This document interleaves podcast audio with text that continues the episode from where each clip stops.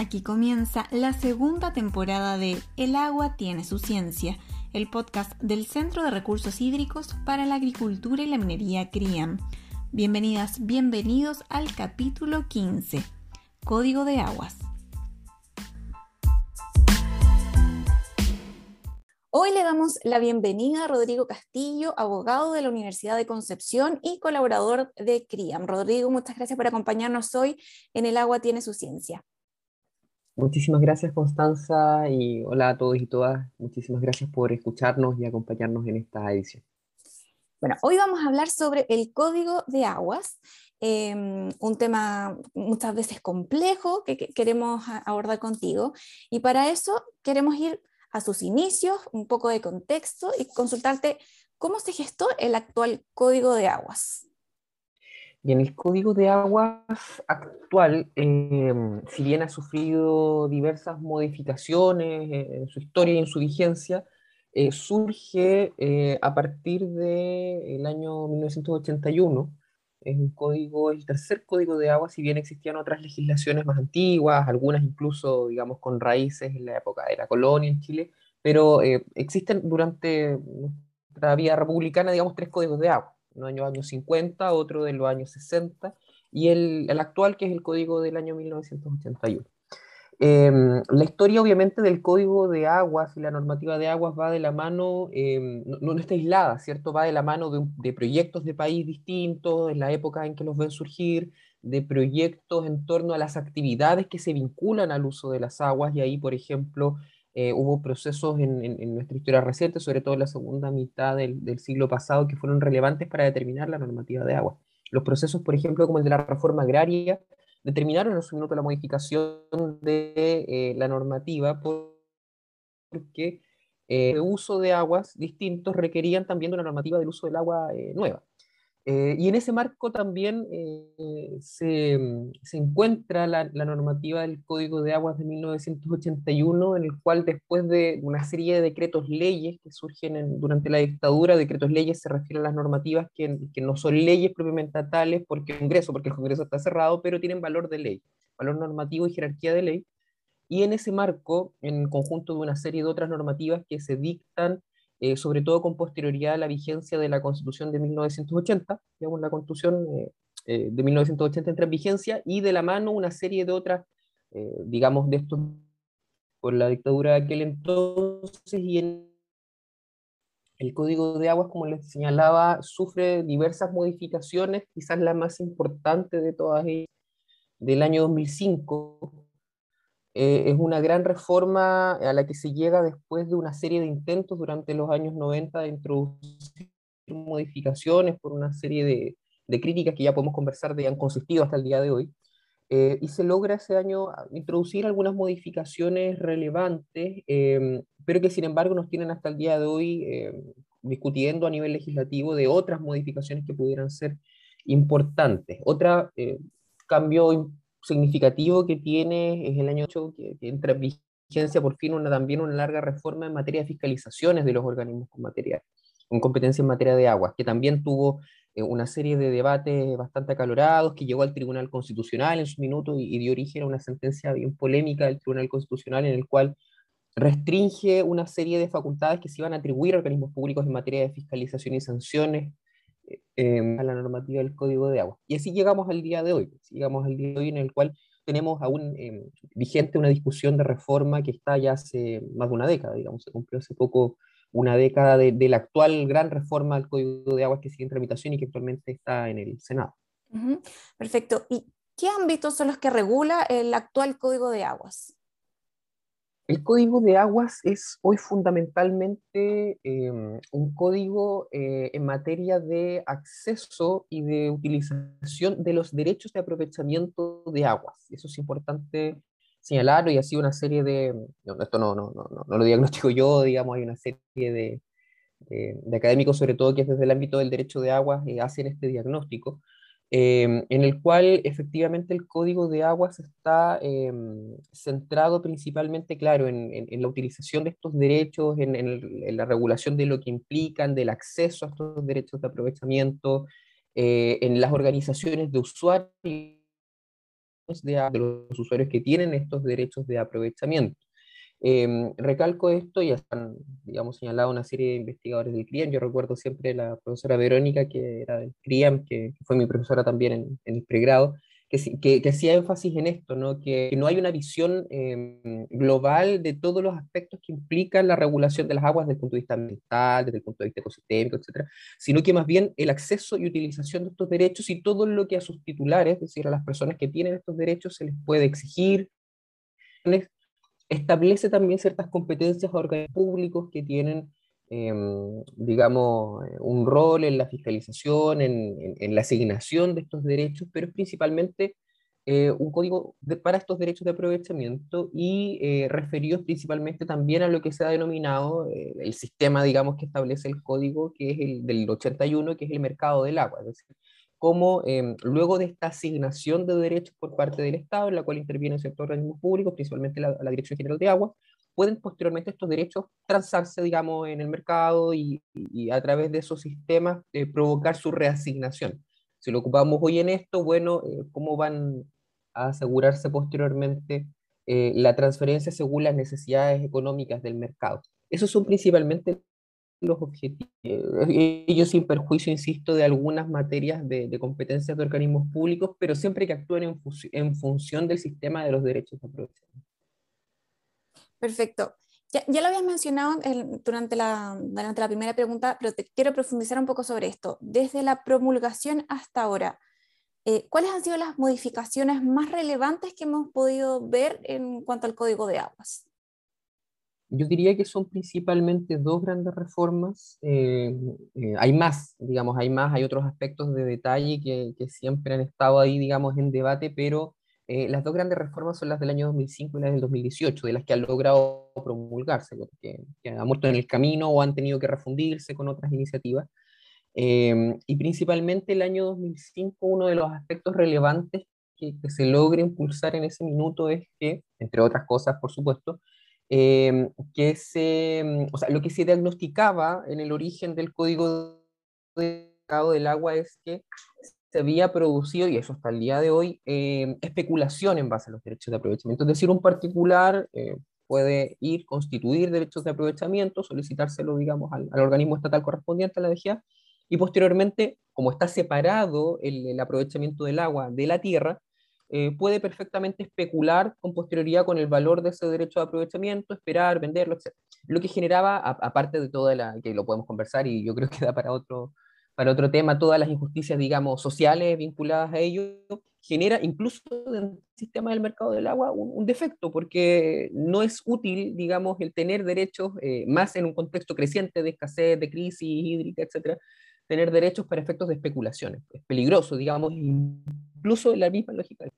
Entonces, la reforma del 2005 intenta, digamos, establece, entre otras materias, por ejemplo, las denominadas patentes de, por no uso, es decir, una especie de sanción a las personas que eh, tienen para solo efectos especulativos estos derechos, no los em, En el caso de, del no uso, ¿cierto? Se les impone esta sanción y se establece una serie de, de normativa funcional a eh, decir, bueno, si vamos a constituir derechos de aprovechamiento, por lo menos que nos aseguremos que estos sean económicamente utilizados.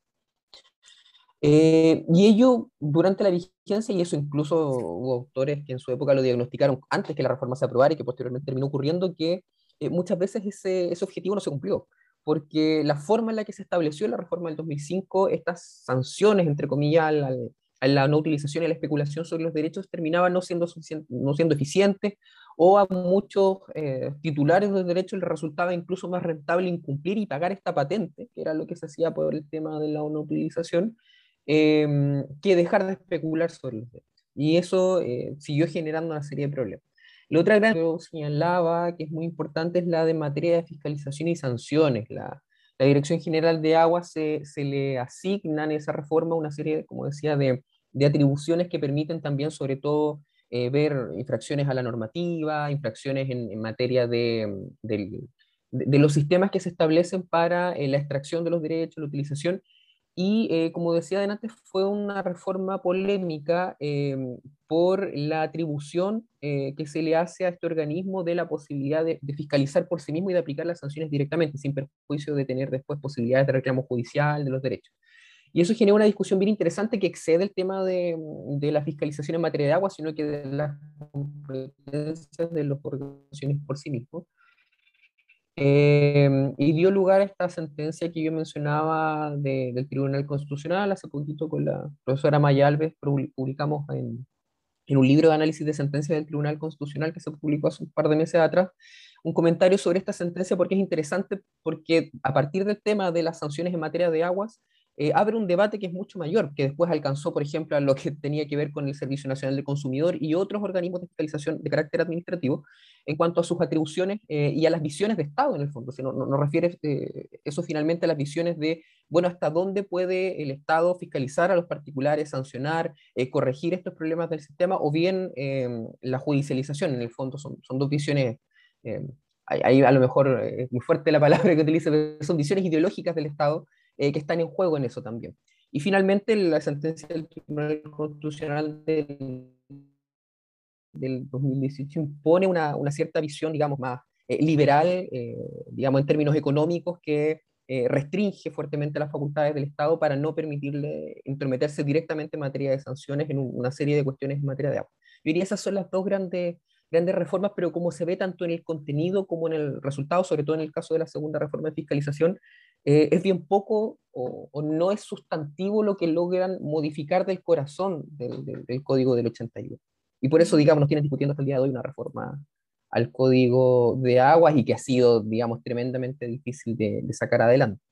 Claro, y, precisamente también te quería llevar a eso, porque actualmente se está discutiendo nuevamente eh, otras reformas al Código de Aguas, así que igual te quería pedir que nos pudieras contar eh, en qué etapas estamos actualmente, o sea, qué ha pasado en los últimos meses, semanas, qué está pasando hoy y qué se prevé ya para los pasos que vienen más adelante.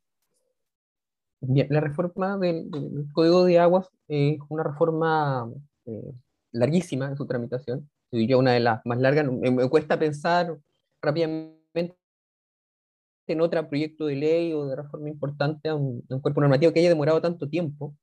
eh, y que lleva, como decía, más de una década en el Congreso.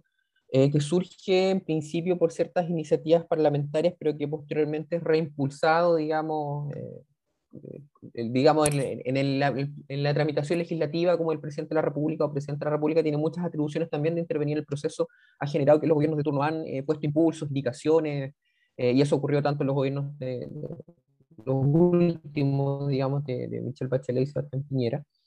Eh, y es una reforma que en términos muy generales, porque incluye muchos aspectos también, eh, intenta realzar em, en, aspectos de la regulación de los derechos de aprovechamiento el carácter público del agua, que es la, eterna atención que ha tenido la vigencia del Código del 81, es decir, declara las aguas bien nacionales de uso público, por un lado, es decir, son de todos y todas los chilenos, eh, y por lo tanto hay un interés público involucrado en ello, y organismos públicos que se dedican, digamos, a su, a su resguardo, pero por otro lado los derechos de aprovechamiento que se constituyen, eh, y así lo consagra la Constitución del 80 y el Código del 81, eh, pueden ser objeto de los derechos de aprovechamiento de dominio privado y esos derechos de aprovechamiento posteriormente transarse como un bien, digamos, comercial. Esa tensión intenta la reforma hacerse cargo de ella en algunos aspectos que tiendan a, realzar el carácter de bien nacional de su público. Y eso implica, obviamente, eh, cambiar ciertos aspectos de los derechos que se asignan, pensando siempre eh, en los derechos futuros, es decir, los que se vayan a constituir posteriormente a la aprobación de la reforma,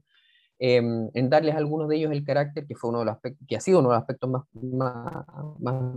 más debatidos, darle el carácter ya no de perpetuos, porque actualmente se, se constituyen a perpetuidad, sino que darle carácter de temporales, de dar facultades de, em, de término, digamos, de la asignación de los derechos bajo ciertas eh, bajo ciertos supuestos o bajo ciertas infracciones que se cometan en el, ejercicio de ellos, la priorización del consumo humano, que es una cuestión que en Chile no existe una prelación o priorización de los usos del agua, ¿cierto? Porque eh, pensando en la lógica del mercado del agua, eh, el mercado será eficiente y regulará y verá dónde asigna económicamente los recursos. Bueno, aquí se prioriza, digamos, eh, la asignación para ciertos fines, especialmente el consumo, en cumplimiento de los compromisos del Estado de Chile, sobre todo en materia del acceso al derecho humano al agua. Em, otra serie de materias en las cuales em, se restringe, ¿cierto? levemente, no, no de forma radical, sino que levemente el, margen de para realzar este carácter de bien nacional de su público. Ese, eso es como el corazón de la reforma y que ha sido objeto, como decía, de, muchos debates. Hoy en día está ante el Senado, ya pasó, digamos, la etapa de la Cámara de Diputados después de años y años de tramitación en esa instancia y actualmente está en el Senado.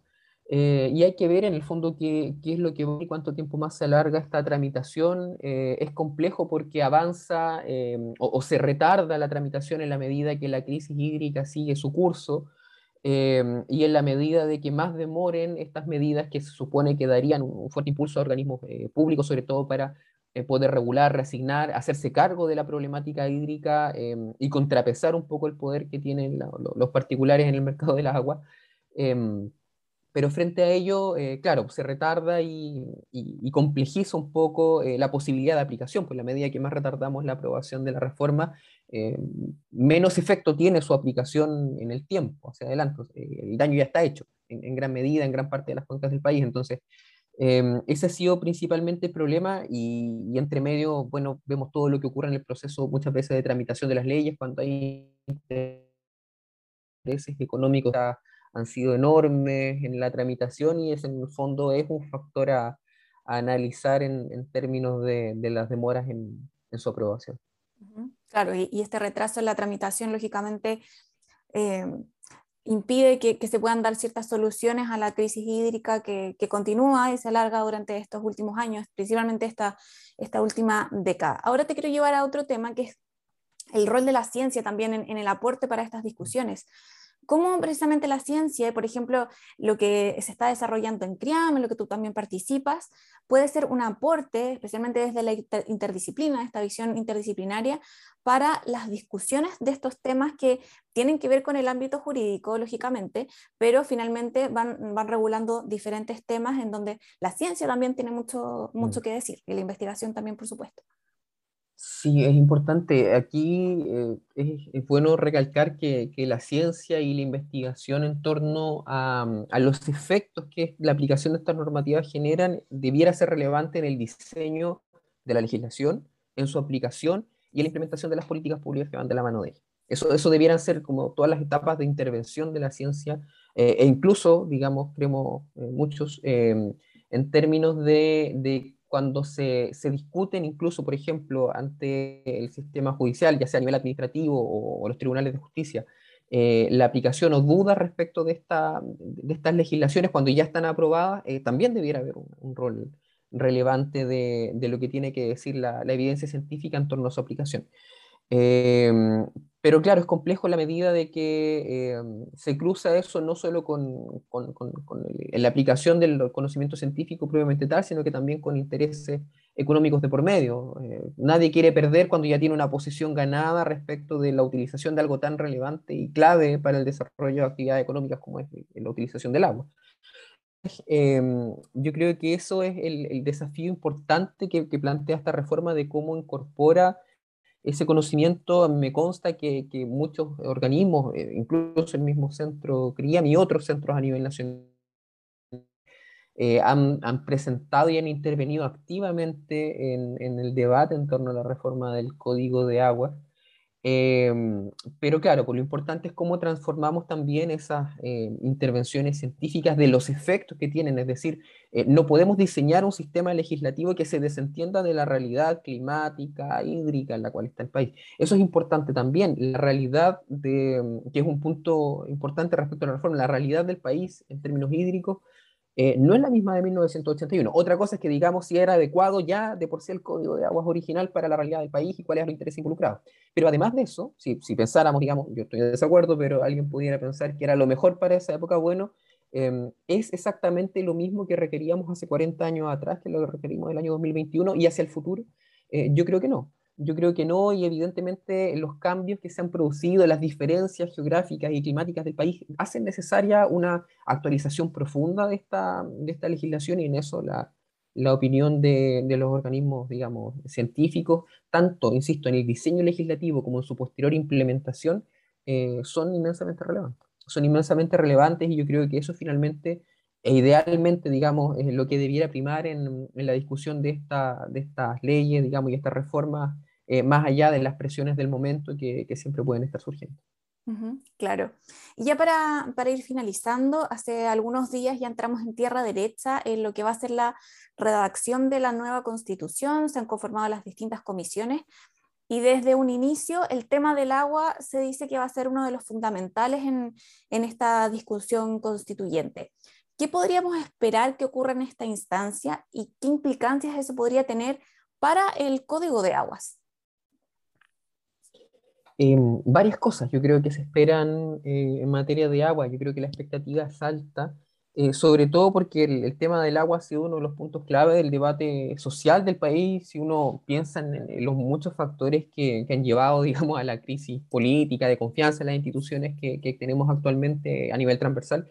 eh, uno de los principales, yo creo, es el tema del agua, de la sensación de, mm, más allá de los aspectos técnicos, específicos, legislativos, hay una sensación de injusticia en torno a la devastación ambiental que, genera respecto al recurso, a su distribución, a la priorización que se hace en favor de, actividades económicas versus comunidades que se secan, digamos, viendo cómo al lado de ellos eh, se utilizan eh, los derechos de aprovechamiento y se dejan las cuencas, digamos, secas. Em, y en eso efectivamente es parte de los temas que la Convención Constitucional va a ayudar a, resolver como punto de partida para eso. Recordemos este cargo de toda la, normativa del país, sino que sienta aspectos fundamentales sobre los cuales después se va construyendo reformas legislativas o reglamentarias que, que pueden ir desarrollando eso. Entonces, la Constitución del 80 toma una posición. La Constitución del 80 toma una posición en la cual el único momento en el cual hace referencia al agua es para decir que los derechos de aprovechamiento son, eh, digamos, protegidos o resguardados por los mismos, digamos, atributos que el derecho de propiedad privada. Esa es la única mención que la Constitución del 80 hace respecto al tema.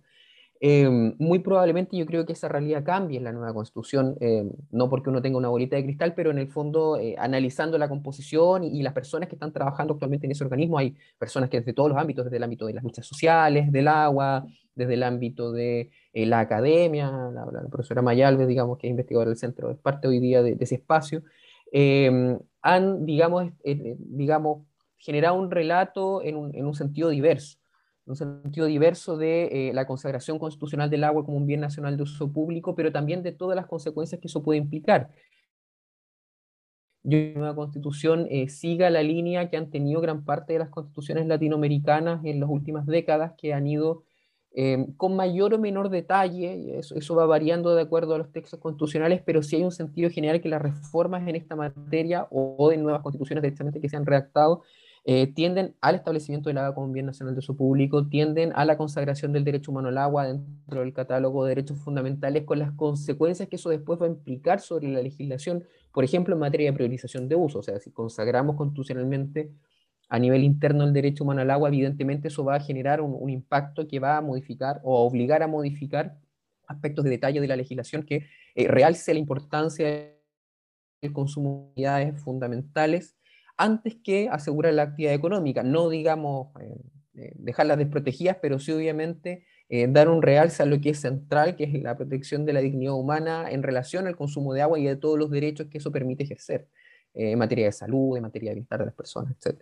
También yo creo que es relevante lo que va a decir la nueva constitución en materia del rol de los organismos públicos, en materia de planificación, de sanciones, de fiscalización del uso del agua, eh, que se relaciona un poco con lo que de antes con la sentencia del Tribunal Constitucional. en el fondo lo que estaba en juego en ese momento es el tipo de Estado frente a la aplicación de la normativa de agua. Y yo creo que eso también es muy posible que cambie con la nueva constitución. Eh, es muy posible que hoy tengamos una nueva constitución o, el día de mañana que permita también que eh, el interés público se vea resguardado también por una institucionalidad fuerte eh, que venga a eh, dar aplicación efectiva a estos principios, que venga a, permitir ejecutar unas eh, políticas públicas en materia hídrica em, en las cuales se junten diversos actores, actrices del mundo social, económico, que, se que, que dicen relación con el uso del agua. Y en este aspecto, insisto, la nueva constitución no va a establecer el detalle, pero sí los principios, sí los principios de esta gestión, sí los principios de de esta normativa que tiendan al resguardo del interés público y, obviamente como parte de las grandes reformas, porque la nueva constitución efectivamente una vez que, se, esté aprobada eventualmente va a requerir una serie de reformas legislativas, yo creo que una de las más importantes va a ser la del Código de Agua, y ahí habrá que ver en el fondo cómo compatibilizamos la actual reforma que está en tramitación con lo que vaya a emanar de la nueva constitución. Yo tengo una impresión personal, y es que em, que se va a generar que eh, paradojalmente la nueva constitución va a ir mucho más avanzada probablemente en, las bases que instaure que incluso lo que ya está la reforma que aún no se aprueba. Y eso obviamente nos dice, bueno, como el nuevo Congreso también, eh, o el Congreso que venga a los periodos de aplicación de la nueva Constitución, eh, se tienen que hacer cargo, digamos, de la forma más eficiente posible en ese proceso legislativo de estas adecuaciones normativas. Eh, son procesos que no se dan de la noche a la mañana. Esto no va a cambiar el día siguiente al que se apruebe la nueva constitución, pero probablemente eh, obligue en los siguientes periodos o los siguientes dos o tres periodos legislativos a, a, una implementación fuerte de lo que yo insisto, me imagino que va a ser una constitución de avanzada, espera, o esperemos por lo menos, y que se haga cargo de la crisis social y también de la crisis climática y de sus efectos en materia de agua. Perfecto. Rodrigo, te quiero dar las gracias por acompañarnos hoy en El agua tiene su ciencia. Y a ustedes les agradecemos por acompañarnos y les dejamos la invitación a compartir este capítulo. Si quieres saber más sobre el trabajo del centro, síguenos en nuestras redes sociales. Facebook, Twitter, Instagram, YouTube y LinkedIn. Nos encuentras como CRIAM, C-R-H-I-A-M. Y también nos puedes visitar en www.criam.cl. Muchas gracias por escucharnos y hasta el próximo episodio de El agua tiene su ciencia.